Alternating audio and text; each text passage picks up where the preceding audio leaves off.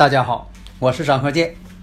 自从我们周易五行播出以来呀，大家呢啊对这个周易五行的预测呀这样的神奇，对我们的祖先文化呀表现出了敬仰和浓厚的兴趣，所以很多听友朋友啊一致要求说能不能啊开辟一个专业课程，因为呀大家呀都想学习我们的祖先文化呀需要继承和发展。基于这种考虑，所以我就开辟了另一套节目《五行大讲堂》。这五行大讲堂啊，包括了八字的分析、悬空风水如何去分析判断，以及我们的六爻课程。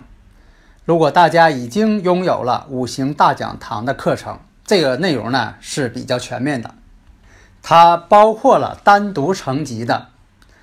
四柱八字理论基础，以及悬空风水基础，也就是说，五行大讲堂包含了上述两篇的内容。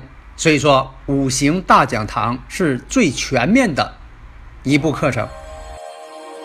解读易经密码，资深风水学讲师张鹤剑带领大家揭开易经的。神秘面纱，《周易新天地》五行解奥秘，请听《周易五行》。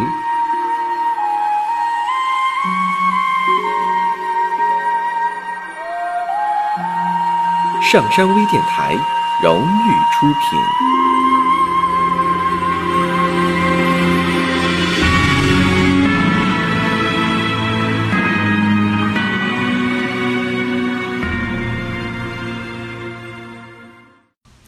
大家好，我是张鹤剑。现在呢是我主讲的《周易五行》节目时间。那么呢，上一讲啊，我们讲到了对婚姻初步的判断断语。那么呢，我们下面呢就把剩下的这几个断语再说给大家。那么我看第十七种，官星或者是正官星特别弱，偏印食神伤官。都出现了，就会影响婚姻。第十八种，官星也是叫正官星，太多了，官星太多了。你像说的女命当中，官星代表丈夫，那你官星太多了，这也是要影响婚姻。偏印太多，你像说我以前讲这个人哈，这个女士印星太多，她也影响婚姻。以前都论述过好多次了。那么呢，还有一种正印太多，第二十种正印太多，而且还旺，也是如此。第二十一种，你像说以前说这个阴差阳错日，我还有几种这个日子经过验证。你像说甲辰日、甲戌日、甲寅日、戊申日，也是如此。当然了，你还得看这个五行八字的组合啊，你不能说看到日子就这么乱。否则的话，你说又是阴差阳错日，又是我说这几种日子，那你说这个八字也没几个好日子。所以，我们批八字的时候，不能以偏概全，也不能完全以点带面，否则的话，你就批的就不对。第二十二种，官星多，伤官也多，伤官见官为祸百端嘛。以前我讲过，如果在大运当中再出现官杀运。或者是大运当中出现了伤官运，也会影响婚姻。第二十三，那么呢，像这个日跟时，如果遇到了魁罡，魁罡日，这个以前我讲过什么叫魁罡日，或者是地支又逢到了子午卯酉多者，在以前说的子午卯酉全呐，怎么怎么好啊？不对，子午卯酉全，辰戌丑未全，并不好。第二十四种，年柱与日柱，或者是日柱与时柱互换空亡，互为空亡，也是如此。第二十五种，有这个三行的六合的神煞当中，有王神，有劫煞，有这个孤臣寡秀的，都是如此。第二十六种。如果官星落空亡了，也是如此。所以大家呢，如果有理论问题呢，可以加我微信幺三零幺九三七幺四三六啊。我们现在呢，看一下这个例子：坤兆、癸巳、癸亥、甲戌、丁卯。那么这个日主啊，我们看一下，日主天干甲木，印寿又太多，因为什么呢？年上你看有这个癸水正印，月上又有癸水正印。而且这个月柱呢又是癸亥，这个印星呢非常旺盛。正官星我们找一下，官星代表女士的丈夫嘛，找一下正官星。正官星太衰弱了，藏在地支当中了，藏在这个婚姻宫这个地支当中了。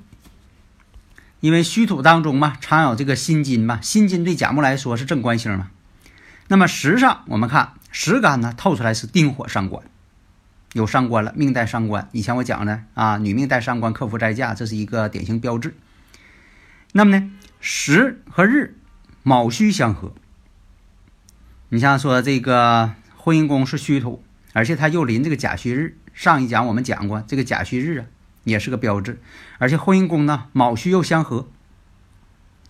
那么呢，把这官星啊就给合去了，婚姻宫也给合去了，官星也给合去了，伤害了这个关系。所以说呢，这是一个对婚姻有影响的这么一个标志。那么你算到这里，对方可能会问：那你说相克，两个人相克，那你说什么时候会发生啊？比如说什么时候离婚呢？什么时候是相克这个引发的这个时间点呢？那么呢，我们要看一下大运流年。那么呢，我们看一下是在这个二十八岁庚申年左右。那么这个事情是如何判断的呢？我们看一下，二十八岁的时候，这个女士二十八岁的时候行的大运呢是丙寅。这个大运呢不是说好就叫大运啊，因为这十年呢就叫十年一大运，也可能好也可能坏。所以这个二十八岁大运呢是丙寅，食神呢。在这个丙寅当中呢，肯定处于旺地了，申也旺，这个食神也旺。为什么？丙火是甲木的食神，寅亥又合，寅亥合木嘛，合成这个旺局了，又生伤官。那么亥水呢，就是被合了，寅木跟亥水嘛，月上嘛相合，寅亥合木嘛。那么食神呢就更旺了，伤官也旺。那么流年，我们看庚申与大运形成三刑，这就是三刑的体现嘛。人行事，事行身。所以有的这个听友朋友问我呀，这个刑会发生什么？那你得看八字总体的命局才能判断。你不能说的出现个刑，你就是得出同一个结论。那么这种三刑呢，就是这样。这个出现的是人行事，事行身，因为它是癸亥年，属蛇的嘛，癸亥年。那么呢，这个大运呢出现寅木了。年上呢又出现申金了，庚申年嘛，二十八岁的时候庚申年嘛，所以说断丈夫在庚申年的时候出问题了，确实这样。对方的反馈呢是丈夫呢在庚申年的时候出现车祸离世了。我们再看一下第二个例子，坤兆壬午、甲辰、辛亥、己亥。那么这个五行八字，我们看一下，日干呢透出来是辛金，辛金呢坐下是亥水，那他们之间什么关系啊？属于这个伤官，亥水是这个水是他的伤官，实际上也是亥水，伤官呢其实是很旺的，官星没有，你看这个五行当中没有火，八字缺火，火对辛金来说是官星，缺火就是缺官星，啊，对他的八字来讲，那么。辛金又自作沐浴，又是伤官，辛亥日，所以说呢，这个属于什么？夫宫相刑，辰午有害自刑嘛？两个亥水，婚姻宫嘛？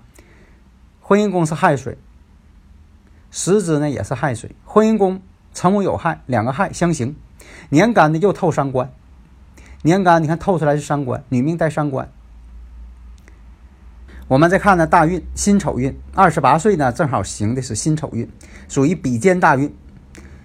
那么呢，官星丙火处于特别弱的这个境地，而且我们看呢，月干甲木又被辛金克伤，因为这个大运正好也是辛金嘛，也要克甲木嘛。那么丙火呀，在这种情况下根本就没有生福了。到了这个三十六岁壬子年的时候，大运跟流年形成了伤官局，把这个丙火呀克绝了。因为什么呢？壬子年嘛，全是水，伤官特别旺。壬子年伤官特别旺，而且呢，它是属马的，子午相冲。子午相冲见血光。我还有一句：卯酉相冲骨受伤。卯酉相冲，多数是折胳膊腿儿，或者是身上哪个呃骨头出事情了。但是这个呢，子午相冲呢，并不是他受伤，而是在这一年呢。这个丈夫呢，出了问题了，啊，是外伤去世了。我们再看这个例子，还是坤燥，丁酉、辛亥、乙酉、丙戌。那么这个日主呢是乙木，七煞呢非常多。为什么呢？你看年上这个酉金地支当中常有七煞，他自己婚姻宫制作酉金七煞，月上透出个辛金七煞，而且时上呢。最危险的透出个伤官，伤官见七煞。那么呢，我们看一下，没有正官星，只有偏官星。那么这个八字五行呢，这个人呢没有正规婚姻，不是那种明媒正娶。咱说啊，他是没有一个正规的婚姻。实际情况呢，也是正是如此。下面呢，我们看一下这个例子：坤兆、戊戌。癸丑、丙午、辛卯，那么这个五行啊，我们看一下，八字这个日干制作午火阳刃，这婚姻宫做阳刃，所以说你像说这个丙午日，啊就有这个特征，婚姻宫制作阳刃。官星呢，在这个月上虚浮，丑午相害，那丑在哪儿呢？月是丑月嘛，丑午相害。而且年上呢又是跟月上戊癸相合，那戊癸相合我以前都讲过多次了。戊癸相合，老夫配少妻，婚姻宫阳刃也是影响婚姻。所以这个命主呢，实际上呢，他经历了多次婚姻。这个就是什么呢？也能看出来天干上合的比较多，就说有戊癸相合、丙辛相合，合的多的八字也会出现这种情况。因为什么呢？你像以前讲这个合的多的八字有人缘那你说异性有人缘也代表结识的异性朋友特别多。下面呢，我们看一下这个例子：坤兆、戊子、戊午、壬申、壬壬。首先看一下日主壬水，日主壬水呢，年上和月上两个偏官七煞。那么呢，就取这个月支午火中的己土为复星，看看就说的，因为什么呢？你要说取这个年上月上呢，它是偏官，在古典命理当中，偏官不是正夫，但现在来说呢，偏官星也是丈夫。那么呢，我们看一下，要是说的以这个己土为官星，就会出现什么？年和月子午相冲，本身这个自带子午相冲，婚姻宫申金。跟时上这寅木、寅申又相冲，你看有子午相冲、寅申相冲，到处是冲，这就是什么呢？婚姻可能会早，但是呢不会白头到老，非常凌乱，感情问题非常凌乱，并且有多婚的这种情况。实际啊，这个人呢，中学的时候就已经是恋爱了。在这个寅寅年的时候，就已经有很深刻的恋爱。那么在二十岁的时候，丁未年的时候结婚了。为什么呢？这个结婚了，丁寅相合嘛。丁寅相合这种婚姻呢，呃，我们知道哈，这个丁寅相合，你像戊癸相合是什么意思？大家知道了，丁寅相合，古人讲叫淫荡之合。到了二十二岁己酉年的时候。又出现了一些婚姻感情的风波。到二十五岁壬子年的时候，你这个月柱天克地冲。啥叫天克地冲啊？戊土克流年壬水，然后呢，流年子水冲它月上的这个午火，子午相冲，叫天克地冲。那么呢，阳刃，壬水以子水为阳刃，那命中年上呢带一个子水，它属鼠的嘛，年上带个子水，年上呢经历那个二十五岁那年呢又是个鼠年，本命年嘛又是个鼠年，就两个阳刃都冲午火。那么即便没有动婚姻宫，就这种相冲，也断其离婚。离婚的原因是当时有婚外情。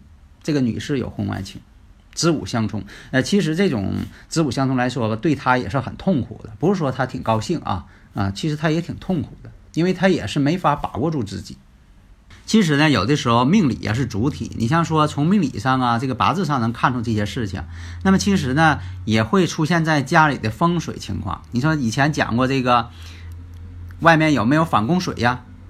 如果说你八字当中有这种相冲，外边呢再有路冲。